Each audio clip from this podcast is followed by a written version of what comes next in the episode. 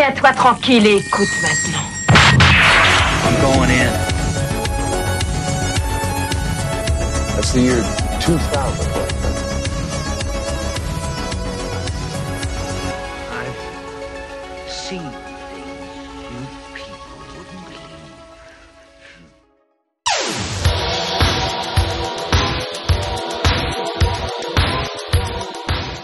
Salut tout le monde et bienvenue au huitième épisode de Betamax Break Room. Comme d'habitude, moi c'est Xavier et à mes côtés, Basile. Comment ça va mec? Ça va très bien, ravi comme d'habitude d'entamer ce huitième épisode avec toi. Et ce soir est une soirée un petit peu spéciale, je te laisse la présenter. Soirée exceptionnellement spéciale, on fait rétro film d'action. On va faire deux grands classiques des années 80. On va commencer par Commando de 1985 et oui je parle bien du Commando avec Arnold Schwarzenegger et Basile en deuxième partie. On se fait Cobra avec son challenger de toujours, enfin challenger c'est pas sûr, c'est peut-être euh, lui qui a toujours été le champion, Sylvester Stallone bien évidemment. Donc on l'aura compris ce soir, c'est le thème entre couilles. entre couilles c'est ça. C'est la violence à l'extrême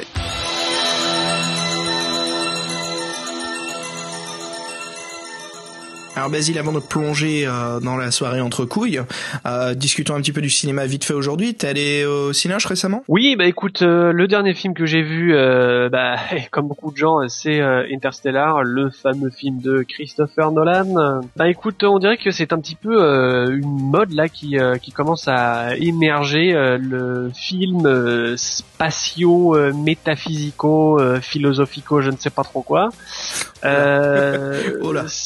Ouais, c'est euh, c'est un peu étrange là. On dirait que c'est comme s'il y avait tout d'un coup un c'est un nouveau genre, euh, pas pas un nouveau genre, mais un ancien genre qui revenait au goût du jour finalement. Et j'ai vu euh, pas mal de vidéos sur internet finalement qui surfaient un petit peu euh, sur euh, sur cette vague-là, des courts métrages, des choses comme ça, etc. qui étaient dans le même esprit. Bah écoute, moi je peux pas dire j'étais très convaincu par par ce film de Christopher Nolan qui est pas de toute façon un de mes réalisateurs préférés, hein, je dois le confesser. Et il se trouve que j'ai revu euh, cette année euh, 2001 Odyssée de l'espace, qui est quand même un petit peu euh, le chef-d'œuvre du genre. Alors ça c'est marrant que tu dises ça, ouais. Parce que moi j'ai revu cette année euh, Alien, je l'ai revu il y a pas longtemps là. Ah oui, bah Yen aussi. qui On est finalement, pas loin, on est- là, on n'est pas loin, on n'est pas loin, c'est euh, c'est vrai. Mais honnêtement, on sent très bien que Interstellar euh, va quand même très franchement du côté euh, de 2001. euh, c'est tout à fait euh, assumé et honnêtement, bah il y en a un qui arrive vraiment clairement pas à la cheville de, de l'autre. euh, c'est pas un réalisateur de la même trempe et ça se voit tout de suite. Quoi. Basile, juste avant de, de, de rentrer dans le bourrinage, parlons euh, de la révélation la plus, enfin j'allais dire la plus importante, c'est peut-être la révélation la plus importante de, de 2014, peut-être, hein, j'ai pas trop envie de dire ça, je me sens forcé, mais le, le teaser de Star Wars épisode 7. Ah tiens, bah oui, bah forcément là. En plus, toi, je sais que tu es très fan de Star Wars, euh, donc Mmh, évidemment, je tu l'ai- te je devais d'en parler. hein. Je, l'étais, je l'étais, c'est ça le truc. Je peux te dire que épisode 1, 2 et 3, ça a un peu écrasé mon geekage, mon fandom sur euh, Star Wars. Et c'est tellement euh, compréhensible, Ouais. toi aussi, euh, tu gardes encore les cicatrices de cette euh, douloureuse épreuve, euh, je te comprends très bien. Et tu sais, je pense qu'on pourrait faire même un épisode complet de Betamax Break Room sur épisode 1 et de vraiment, mais mais pas de, de s'énerver, tu vois, comme des, des rageux, euh, mais vraiment, on- je pense qu'on pourrait développer et parler du script à quel point, mais tout va de travers, quoi. Il y a vraiment un problème. Alors il n'y a pas qu'un seul problème, je dis, sur l'univers Star Wars. Il y a juste un problème sur euh, bah, une œuvre du cinéma, en fait. Eh oui, mais alors pour moi, ce serait comme euh, perdre une heure de temps qu'on pourrait consacrer à un bon film.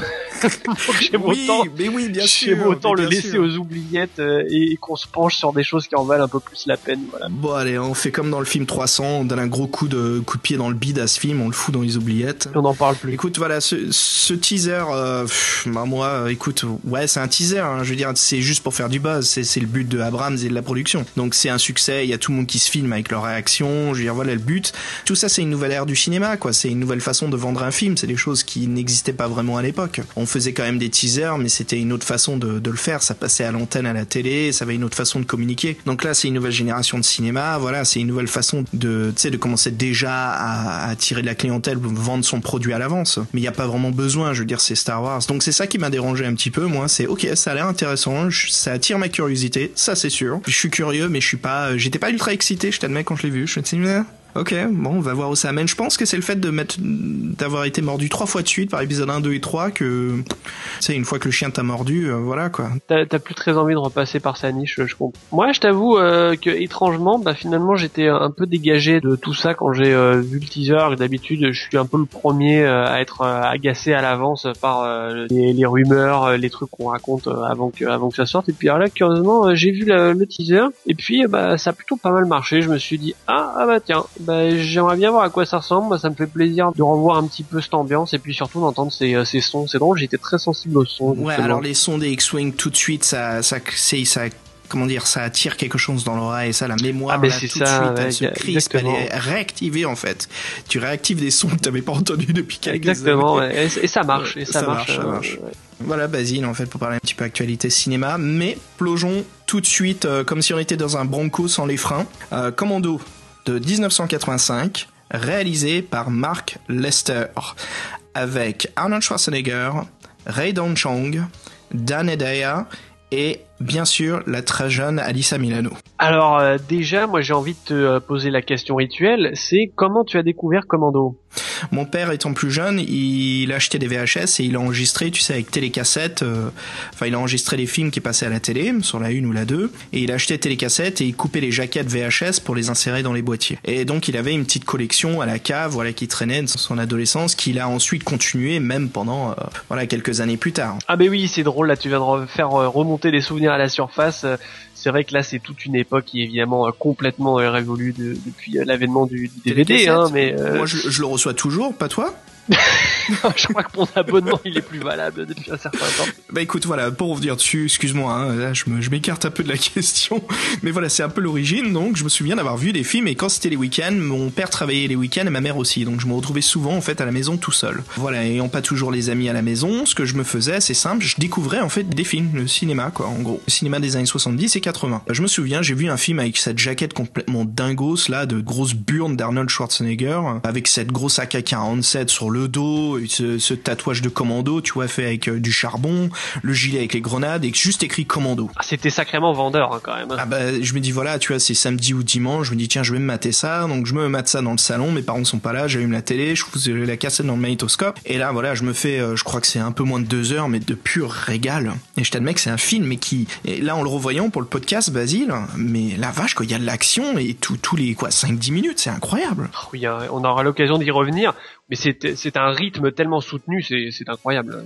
Eh ben écoute, euh, moi je l'ai euh, découvert sensiblement à la même époque, je te dirais. Il se trouve que moi c'était dans le contexte d'un séjour linguistique en Angleterre, excellent et j'ai même une petite anecdote qui je pense te, te fera bien marrer. vas-y raconte Alors en fait, euh, il se trouve que j'étais euh, logé dans une famille, euh, donc une famille euh, très tout ce qu'il y a de plus british. Je me rappelle que le, le papa d'ailleurs était euh, policier et c'était drôle parce que dans son grenier, en fait, il y avait tout un tas d'appareils de musculation. c'est ce que je c'est ce que je commençais à penser d'avance c'est le père il était flic et tout tu sais le, le flic à la dure quoi Mais oui, mais oui, c'est ça. Et puis sur les murs, il y avait tout un tas de photos euh, de gars super bodybuildés et entre autres évidemment, il y avait des photos d'Arnold Schwarzenegger et compagnie. Et par contre, le détail qui était marrant, bah, c'est que figure-toi que ces appareils-là, ben ils étaient euh, sacrément empoussiérés et ça se sentait qu'ils n'avaient pas servi depuis longtemps.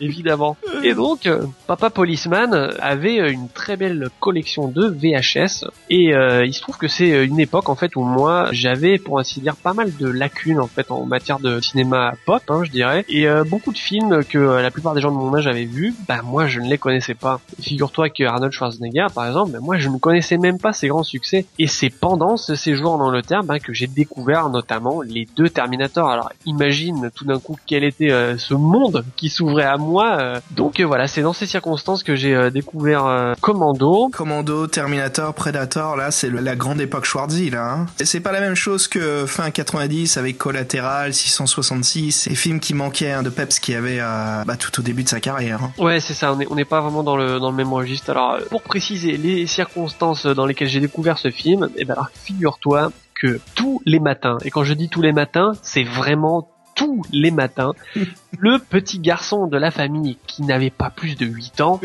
regardait Commando pour son petit déjeuner. Euh, tel père, tel fils. Tel père, tel fils. Et figure-toi qu'un jour, et ça je ne l'invente pas, un jour il me regarde droit dans les yeux, et puis il avait un, vraiment un sourire sur son visage, et il me dit, I like violence. J'aime la violence.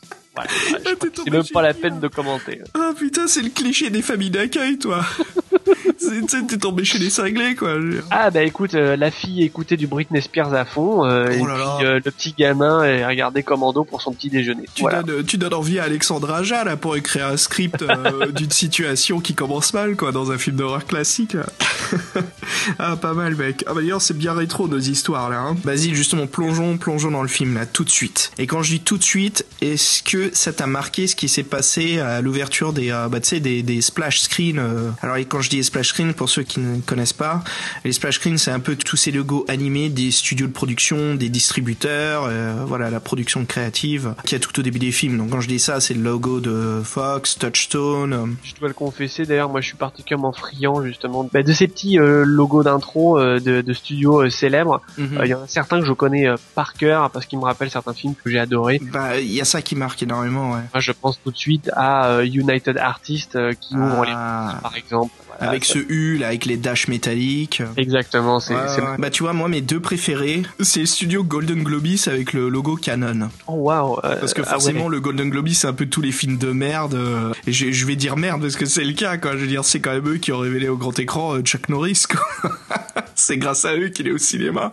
Non mais moi j'aime beaucoup ce logo tu vois le C en fait qui me fait beaucoup penser à l'OCCP de, de Robocop. Mais bien sûr, il est, il est excellent et et puis il y a le synthé derrière et tout c'est puis t'as as vu qu'il a été repris d'ailleurs il y a pas longtemps euh, par euh, je, je sais plus quel euh, groupe de, de musique qui a Cobra Copter ouais, c'est Cobra Copter exactement qui a repris ce logo là voilà on n'est pas les seuls à être amateurs hein. alors Basile le film commence sur quoi? Le film commence tout de suite sur des scènes d'action ah bah c'est ça là t'as même pas le temps de souffler une seconde t'es déjà dedans là Je crois pas qu'il y a, en l'espace de 5 minutes, il y a peut-être 6-7 gars qui se font buter. ouais à peu près c'est ça euh, avec un montage tout en subtilité hein, Pas de musique pas encore. de musique encore Par contre, avec des one-liners, ah alors, on commence direct ce film est rempli de one-liners et de catchphrases. Ouais, alors ça c'est une des caractéristiques de, de Commando vraiment. Alors c'est aussi euh, l'époque euh, qui veut ça, où il y avait particulièrement de films justement qui cultivaient là ce goût du euh, one-liner. Et ce qui est intéressant, tu vois, contrairement à pas mal de films qui sortent aujourd'hui, qui sont là juste pour vendre de la consommation du produit, tu sens que Commando, c'était pas du tout son but, quoi. C'était juste de vendre le film et de s'éclater avec ce qu'on pouvait mettre dedans. S'éclater, je pense que c'est vraiment le bon mot dans tous les sens du terme. Juste pour nos auditeurs qui savent pas ce que c'est un catchphrase, un one-liner, je sais que c'est, des termes grand public maintenant, hein, mais euh, vas-y, Basile, explique juste vite fait. Ben alors disons que c'est euh, un jeu de mots, euh, un bon mot, une phrase euh, accrocheuse qui va être évidemment donnée à un moment clé de l'action, qui renforce ce côté classe du personnage, qui fait de l'humour euh, même dans les moments critiques. Voilà, ça c'est typique du cinéma d'action.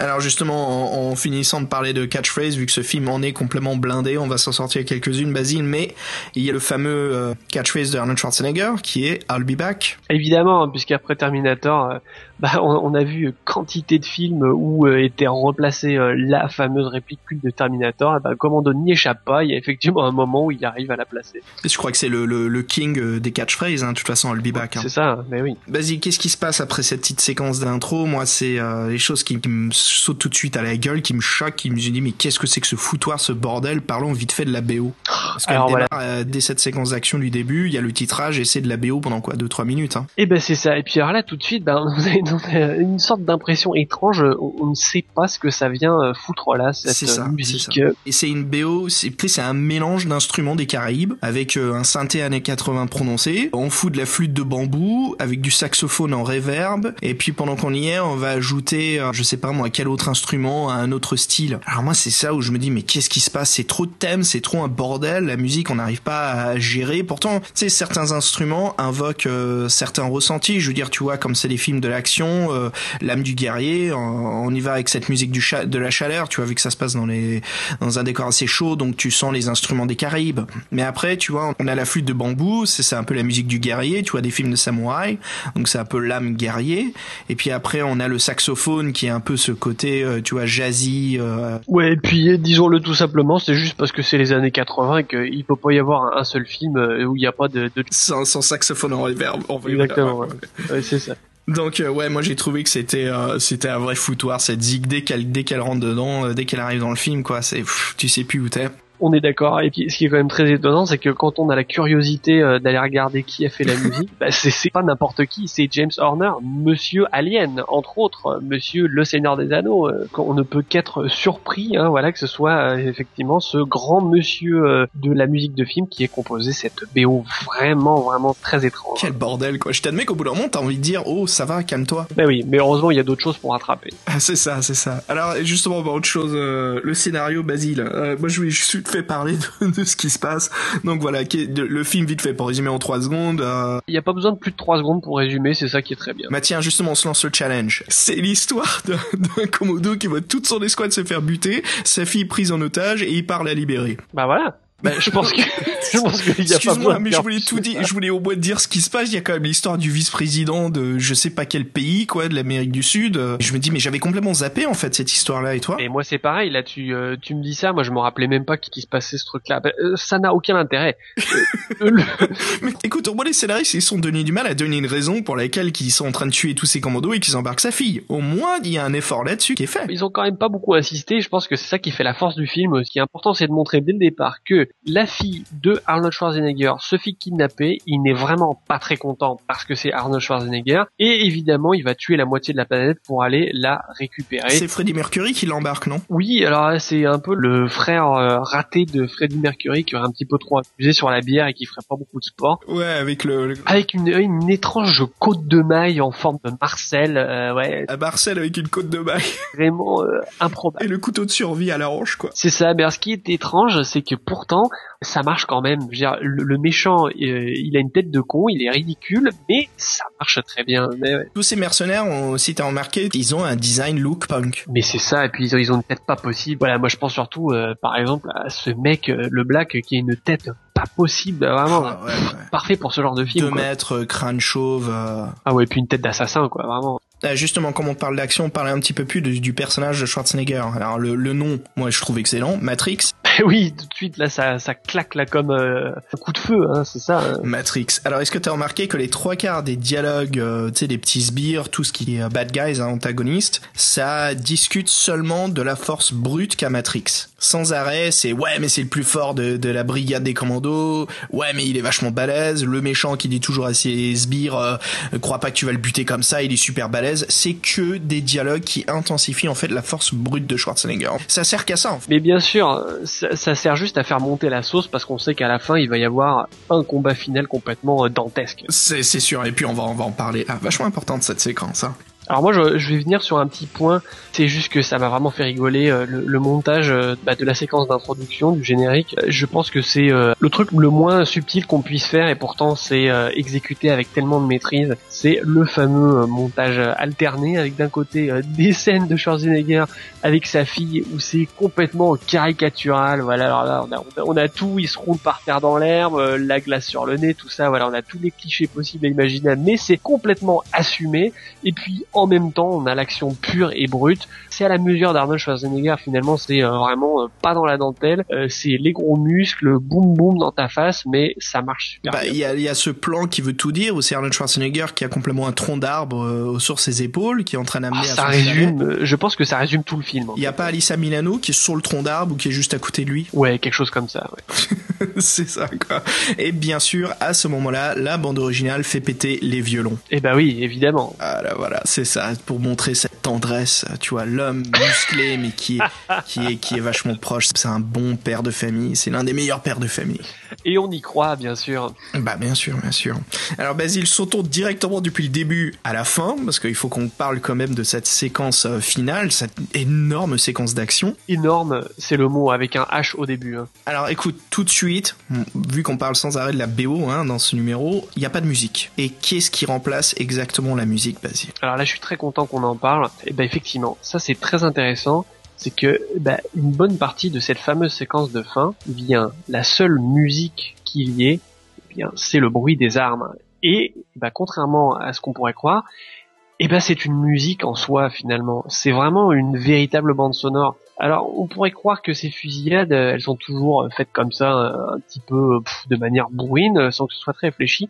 Eh ben c'est exactement le contraire. Non, et là je suis tout à fait sérieux en en parlant, c'est que si on y prête attention, eh ben il y a un véritable sens du rythme qui est respecté. Voilà, il y a euh, une alternance entre euh, des bruits euh, plus graves, des plus aigus, des pauses, des reprises, et ce qui fait que on est vraiment dans l'action et notre intérêt est toujours captivé. Sinon, ça ne marcherait pas. Voilà. Alors, on aurait qu'à faire un test finalement bah, ce serait euh, de garder que les leçons directes des prises. Et puis on verrait ce que ça donnerait. À mon avis, ce serait pas du tout le même effet. Là, clairement, bah il y a un monteur son qui était derrière euh, son moniteur et puis qui a concocté vraiment une petite symphonie euh, de bruit d'armes à feu et ça marche du tonnerre. Alors moi, je me rappelle que quand j'écoutais cette scène, des fois, je, je mettais le film juste pour écouter cette scène. C'est te dire. Et je branchais vraiment l'installation hi avec un son nickel parce que vraiment je voulais profiter au maximum de, cette scène-là. Dans les années 80, euh, c'était encore le moment où effectivement euh, on n'apportait pas forcément tant de soins que ça à, certains effets sonores et euh, bah, les armes à feu par exemple. C'est vrai que dans les films d'action un petit peu bourrins,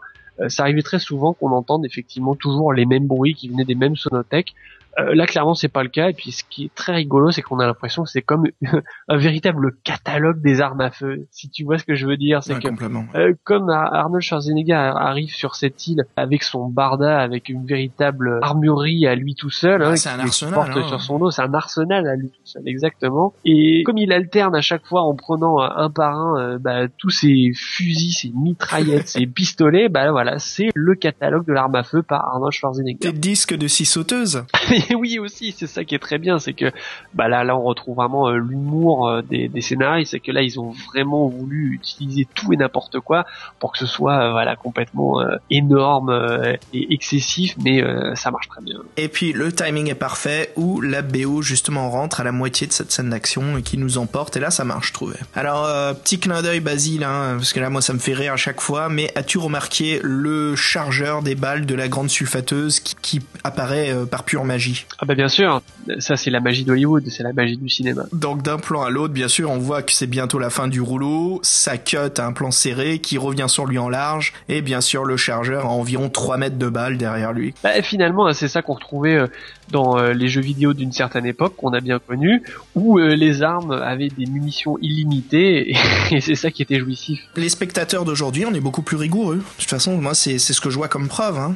Donc voilà, écoute Basile, le, le, mot de la fin, pour moi c'est vraiment un excellent film euh, d'action. C'est, comme on a dit, c'est le film justement qui se prend pas du tout au sérieux, qui veut s'éclater et qui fait les choses bien. Ouais, c'est exactement ça, et je pense que c'est pour ça que le, le, le, film il vieillit très bien finalement, que ça reste un très très sympathique euh, nanar finalement, parce que ça se sent bien que c'est assumé, et bah on est content, on embarque tout de suite pour euh, pour cette aventure là, euh, et puis voilà, c'est le Arnold Schwarzenegger des années 80 dans ses débuts, c'est les films qui ont fait sa légende, on en redemande. En effet, bah écoute, euh, Basile, moi je note ce film euh, 5 tuyaux de vapeur à travers Bennett sur 5. Oh bah moi je lui mets euh, 5 Alice Milano sur 5. Ah bah voilà. D'ailleurs, elle est où cette Alice Milano aujourd'hui? Ah bah écoute, euh, bah, je ne sais pas tellement, hein, j'avoue que... C'est pas grave, on parle d'Alice Milano quoi. bah écoute Basile, avant de passer à notre deuxième film de la soirée, euh, je te propose justement qu'on écoute cette séquence d'action, le premier acte, où c'est seulement le bruit des armes à feu. À tout de suite.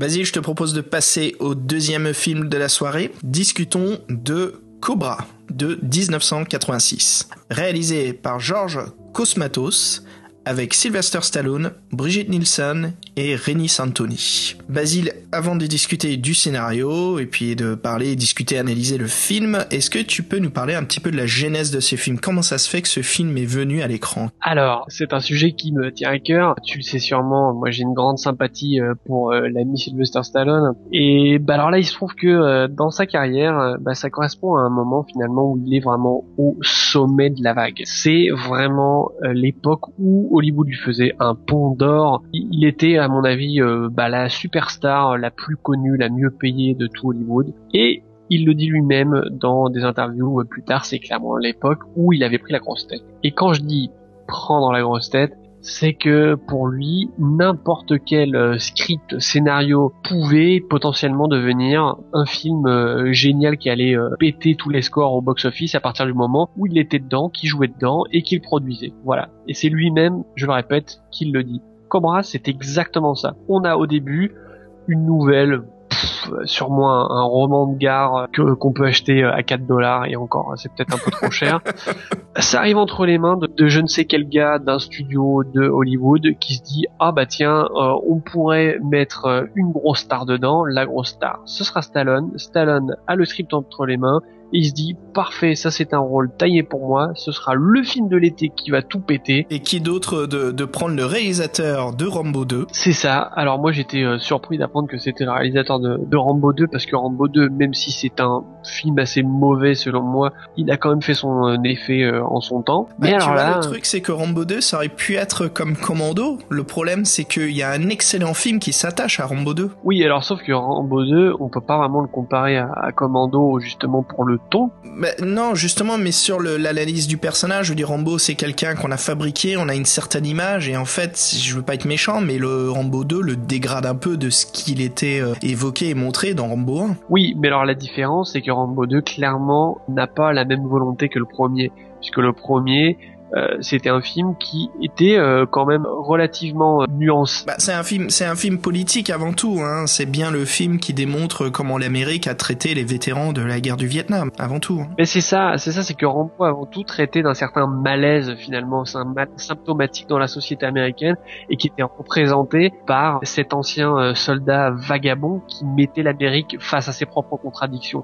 Il y avait ça qui était très fort, bien sûr, l'action était très présente, mais avant tout il y avait voilà, ce, ce côté euh, un peu malaisant. Et puis euh, il y avait quelque chose d'humain aussi bah, parce que c'était complètement réaliste. C'était les, euh, les vétérans voilà du, de, de, la guerre perdue les américains qui errent dans les villes et personne en veut quoi. Ouais alors c'est, très intéressant finalement que tu fasses le, le parallèle avec Rambo 2 parce que bah, ça revient un petit peu ce que j'allais développer un peu plus tard. C'est que Rambo 2 encore une fois contrairement à Commando eh bien il sert bah, une certaine forme de propagande finalement. On a souvent dit que Rambo c'était le personnage de Stallone qui servait la propagande réganienne de l'époque, c'est exactement ça. Finalement euh, c'est une certaine idée de l'Amérique qui impose sa vision au monde et puis euh, qu'il le fait euh, dans la violence. Et Cobra bah, c'est exactement ça. C'est cette vision de, de shérif de cowboy qui estime que le crime bah, ça doit être réglé avec des méthodes expéditives et que la justice est finalement trop molle pour pouvoir les prendre réellement en charge ce qui est répété à fond dans le scénario quoi c'est que la police ne peut absolument rien faire et que Stallone est le remède en fait contre cette maladie qui est éparpillée partout dans la ville. Euh, c'est ça. Alors, alors moi vraiment quand j'ai revu ce film euh, avec mes yeux d'adulte finalement, où j'avais un regard qui était plus euh, critique sur le côté euh, l'idéologie qu'il y avait derrière le film, parce qu'il y en a réellement une. Moi j'étais vraiment choqué par ce côté très nauséabond d'un film qui a vraiment aucun scrupule à dire de façon complètement premier degré que bah, c'est comme ça qu'on devrait traiter le crime. Et quand on pense à certains films des années 70, je pense évidemment avant tout à, l'inspecteur Harry, qui était très euh, connu euh, pour ça, c'est d'avoir un petit peu soulevé ces problèmes-là d'une certaine façon de, voir, de traiter euh, le crime. L'inspecteur Harry, ben, il y, a, y a quand même Don Qui est derrière la caméra, et puis Clint Eastwood qui est devant il y avait quelque chose qui était évidemment beaucoup plus nuancé, beaucoup plus complexe. Alors que là, non. Là, on est vraiment dans le zéro absolu de la réflexion. C'est bête et méchant. Et en plus, il y a vraiment, le mot est fort, mais là, je l'emploie vraiment tout à fait consciemment il y a quelque chose de vraiment fascisant euh, dans euh, bah, l'attitude de, de ce flic où euh, tout est montré dans le film pour dire que bah il a raison de faire comme ça quoi. Tout est monté justement pour montrer que c'est le héros parfait dans un futur qui a un point de vue d'un seul côté en fait. Exactement. Les antagonistes du film Basile, ce sont un clan de tueurs en série, ce gang des H ou je ne sais quoi, qui n'ont aucune raison de commettre des crimes, ils ont aucun but pourquoi ils le font? Alors c'est vrai que les tueurs en série ils ont pas de but sauf celui justement de la curiosité ou ce qui les attire vers la violence parce qu'ils cherchent eux-mêmes. Mais là on voit bien que ce ne sont pas des psychopathes c'est juste des fous furieux. Enfin, si, on peut dire que oui, mais pas sur le point de vue euh, psychologique, tu vois, de, comment dire, de freudien ou quelque chose comme ça. Ils ont aucune raison de commettre des crimes et ils le font. Et tu te dis pourquoi? Alors bien sûr, les victimes, c'est euh, les femmes secrétaires des bureaux qui vont dans les parkings souterrains, qui ont fait des heures sub, donc il est minuit et calque, donc bien sûr, la nana, elle va se faire couper en mille morceaux.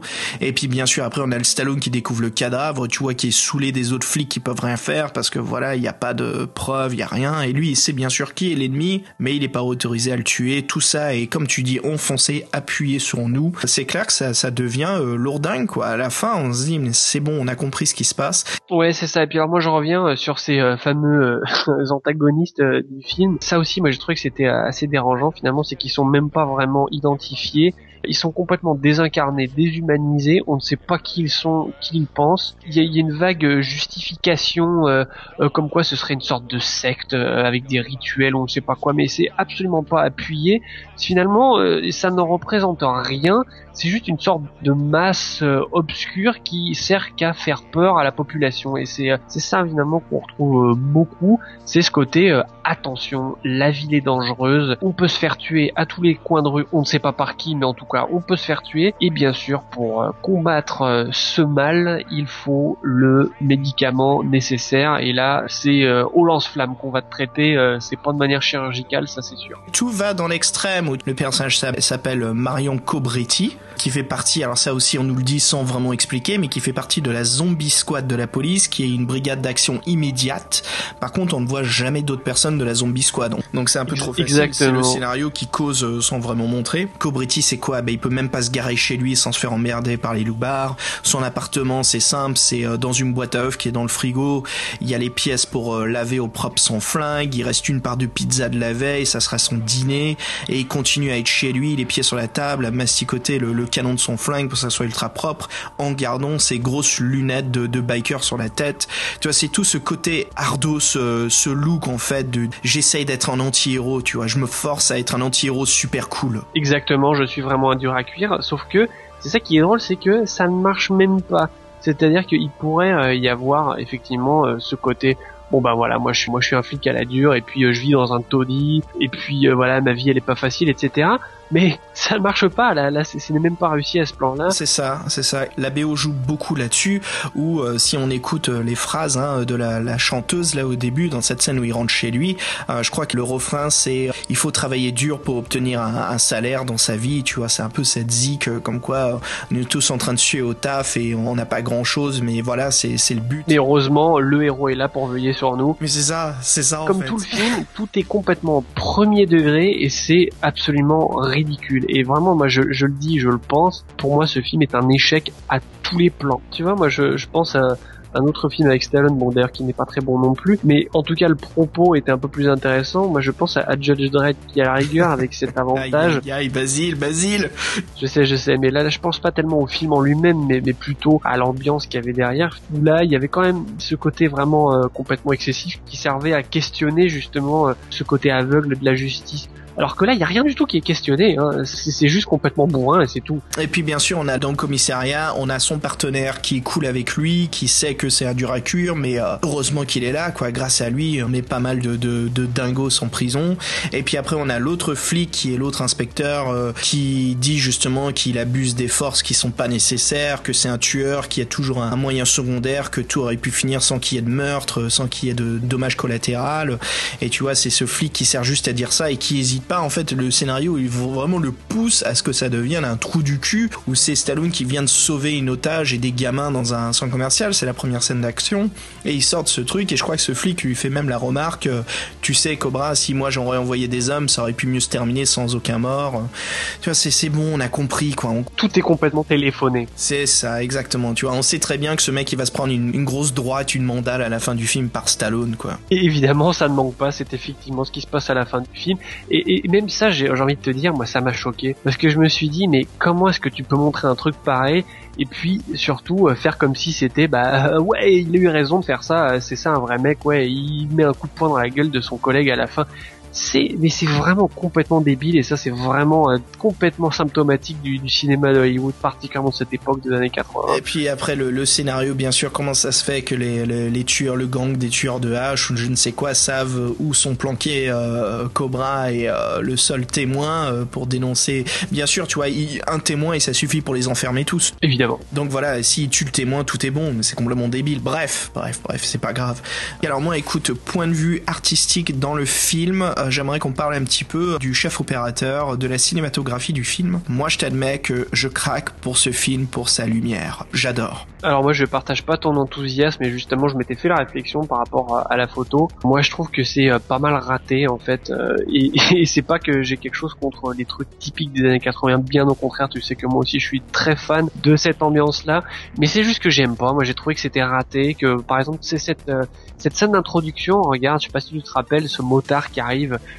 dans le coucher de soleil. Ah mais ça je sais pas, j'ai trouvé que c'était vraiment on, a- on aurait Je t'admets, là, ce que tu m'évoques, voilà, c'était pas top. on dirait une mauvaise pub de l'époque, un clip de merde, c'est vraiment ce que j'ai pensé quoi. Je comprends, je comprends. Écoute, moi, il y a quand même des trucs que j'aime bien. Ah, Voilà, c'est c'est c'est c'est du kitschos à fond. Mais moi, il y a quelque chose que je trouve, il y a pas du autant du kitsch. Il y a des moments où il y a vraiment un beau boulot de lumière qui est dessus, quoi. Je sens que t'es d'humeur assez empathique ce soir et que t'as envie de rattraper ce film, tu l'as pris en pitié quelque part, mais Je te l'ai pas dit encore, mais moi, je le gardais pour la fin pour te surprendre. Mais moi, j'aime bien Cobra. Pour moi, c'est un péché mignon. ouais, je comprends, je comprends très bien ce que tu veux dire. Moi, ça m'éclate de le regarder une fois par an, tu vois. Je, je me marre à chaque fois. je sais, on est en train de le défoncer, c'est ça. Hein. Je vais parler du montage que j'ai trouvé complètement à chier. Alors, je vais te citer deux séquences. La première, je l'ai déjà évoqué, bah, c'est la séquence du début avec le motard que j'ai trouvé mais vraiment super mauvais. Alors, on a compris, oui, c'est la menace qui arrive euh, au loin sur sa moto, euh, qui dans l'ombre, ne distingue pas son visage. J'ai trouvé que c'était tellement, tellement euh, mal fait, rentre dedans, sans, euh, sans aucune inventivité ni rien. Et la deuxième euh, séquence, c'est Brigitte Nielsen à son shooting photo avec des robots. Oh là là là. Oh là là, mon dieu, mais qu'est-ce que c'est que ce bordel? Qu'est-ce que ça vient foutre là? Mais vraiment, Mais c'est quoi cette époque où Stallone veut mettre des robots partout dans ses films? Je veux dire Rocky 4, euh, Cobra, mais c'est bon, lâche les robots quoi, merde. c'est pas possible ça. En même temps, est-ce qu'ils étaient mariés à l'époque où ils ont fait Cobra? Alors justement, pour la petite histoire un peu potin people, c'est effectivement le moment où Sylvester Stallone est sorti avec Brigitte Nielsen. Ouais, Ça explique tout. Hein. Euh, ça explique tout. Alors c'est vraiment très symptomatique, je trouve. On en parlait, voilà, de ce moment de sa carrière où euh, il avait ce côté, ben voilà, je me la pète, bling bling. Et puis évidemment, c'est le moment où il est sorti avec une mannequin, en l'occurrence une gloire très éphémère. hein, je souligne le mot parce que Brigitte Nielsen, on l'a pas vu tellement euh, ailleurs entre euh, Rocky 4, euh, Cobra et puis vite fait un, un film d'épouvante dans un avion dont j'ai oublié le nom. Ensuite, on l'a oublié. Voilà. Maintenant, je suis curieux, c'est quoi ce film d'épouvante dans un avion, Basile je sais plus, mais je me rappelle mon annonce.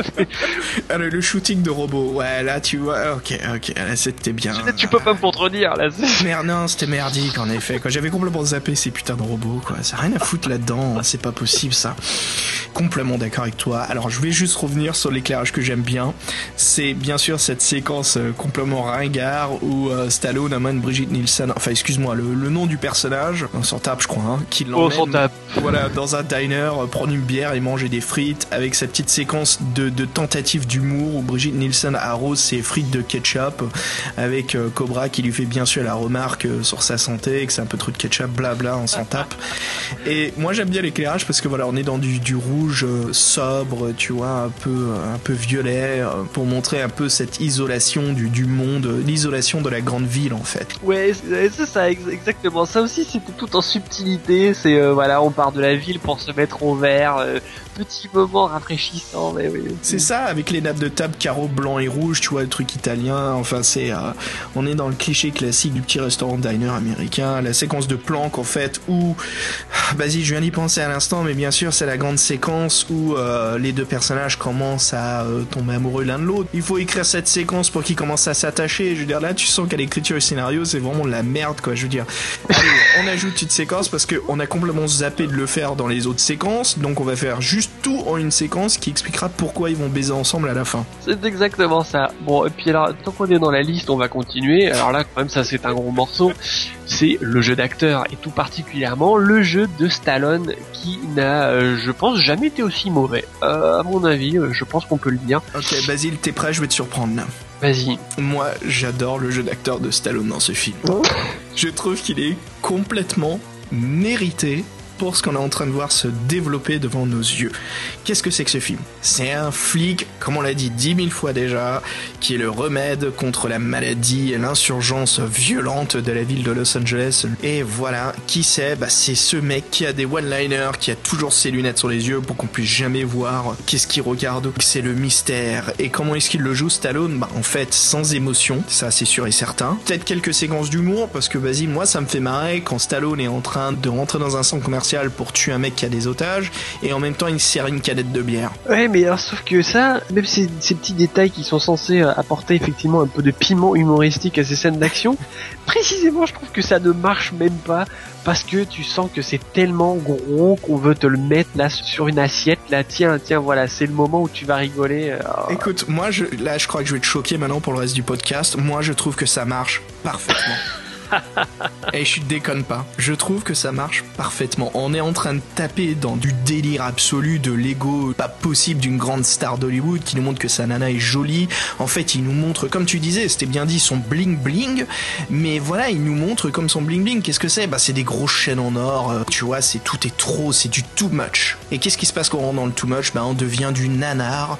Et là, je trouve que le mec qui sert une canette de bière, qui boit juste une gorgée, qui la jette par-dessus son épaule, qui reprend son flingue et que ça crosse avec un cobra qui est dessiné dessus, je trouve que c'est parfaitement dosé pour la stupidité qu'on est en train de regarder. Et je trouve que c'est même ça qui sauve le film, qui rend le film potable. Parce que le film est potable quand même, on peut le regarder sans euh, se dire c'est bon, j'en ai ras le cul, je peux plus le regarder. On peut le visionner, pour moi, on peut le visionner jusqu'à la fin sans vraiment en avoir ras le cul, quoi. C'est pas une, une abomination à ce point-là. Mais moi, tu vois, je trouve que tous ces petits moments-là de merde, le ketchup sur les frites, euh, les gars en train de taper leur hache dans les airs, tout ça, c'est, j'ai envie de dire sauver le film, mais le film, il, il est mort, tu vois. Je sais pas comment dire.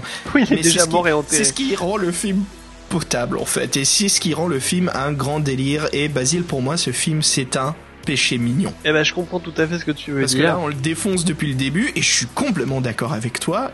Et c'est là où je t'admets que c'est un péché mignon pour moi. J'adore et je t'admets que c'est complètement stupide et débile. Et moi, ça me fait marrer, quoi. Ça me fait autant marrer que quand je regarde Commando. Eh ben je comprends ça. Alors moi effectivement je, je partage pas du tout euh, ce ressenti là. et, et pour moi justement entre les deux c'est là que se trace la fameuse ligne entre le nanar et le navet. Et pour moi Cobra est un épouvantable navet. Voilà. Chers auditeurs, ça sera le dernier Betamax Break Room. Voilà, on peut plus s'entendre, Basile, c'est fini. Tant que tu n'acceptes pas Cobra dans ta bibliothèque de télécassettes, on peut plus se mettre d'accord. Non bah alors je te dirais mais ça tu le sais déjà que Cobra pour moi finalement le, le seul intérêt qu'il a c'est d'ajouter un peu à cette fameuse euh, mythologie pop des années 80 euh, qu'on apprécie tous les deux. Exactement, parlons de la musique, parce que écoute, moi je te cache pas que c'est du bon gros nanar, Cobra. hein. c'est du nanar qui coûte cher quand même. Hein. Ouais, et ben alors, euh, surprenamment, ben, c'est la musique, le seul point qui m'a plu vraiment dans Cobra. Et euh, autant c'était le point faible de Commando, bah là c'est un peu l'inverse. C'est le seul point fort de Cobra, c'est sa musique. Alors il y a deux compos hein, pour le film, Basile. Donc il y a juste des morceaux de pop hein, de l'époque qui sont montés dans le film. Qui sont épouvantables. ça c'est sûr et certain. En plus, qui essaye de faire genre je sers de cause au scénario parce que si vous écoutez mes paroles, j'amplifie la situation du personnage. Euh, Bref, je crois que j'ai mis bien trop de pensée là-dessus. Après, bien sûr, il y a une composition euh, instrumentale qui est du bon gros synthé bien lourd. Et moi, je t'admets que c'est passable. Ben, euh, c'est passable, mais euh, ça passe mieux que le reste. ça passe mieux que le reste. Par contre, comme je te disais, moi j'aime beaucoup ce, ce film et je l'aime encore plus pour une simple raison, c'est j'aime beaucoup, voilà, je- tous les deux on est très sensibles à la vague New Synthwave, euh, rétro-électro, hein, euh, tous ces groupes là comme Collège, Anorak, Comme Trouze, comme voilà, Future. Cop, Actraiser. Et euh, justement l'un de ces mecs, Actraiser, même d'autres, un collège, et il y a beaucoup d'identification visuelle à ce film Cobra. Parce que Cobra, c'est un peu la caricature d'une représentation spécifique des années 80 américaines. C'est exactement ça. Quand on fait du synthé et qu'on veut vraiment faire la bonne grosse dose années 80 dans ta face, et ben le film par excellence à choisir si on veut de l'action, c'est Cobra quoi. Ben oui, c'est ça. Donc euh, finalement, c'est pour ça que euh, Cobra, à la rigueur, mérite d'être regardé si on s'intéresse un petit peu à cette époque et ce qui est la pop culture de cette époque, ben, c'est qu'il est très représentatif justement de cette décennie. C'est ça, c'est bien dit. Écoute Basile, je te propose qu'on arrête de parler de ce film. Avec plaisir. Malgré que moi quand même, c'est vraiment toujours un péché mignon de le mater. C'est marrant, mais je l'aime tellement que je sais que je m'empêche de remarquer ses défauts. mais je sais qu'ils existent bien sûr. Je te propose qu'on s'écoute justement, comme on parlait de ça de la BO, qu'on s'écoute un morceau d'Actraiser où justement il reprend dans le mix euh, synthé euh, des morceaux de dialogue de Cobra. Génial, on écoute ça tout de suite.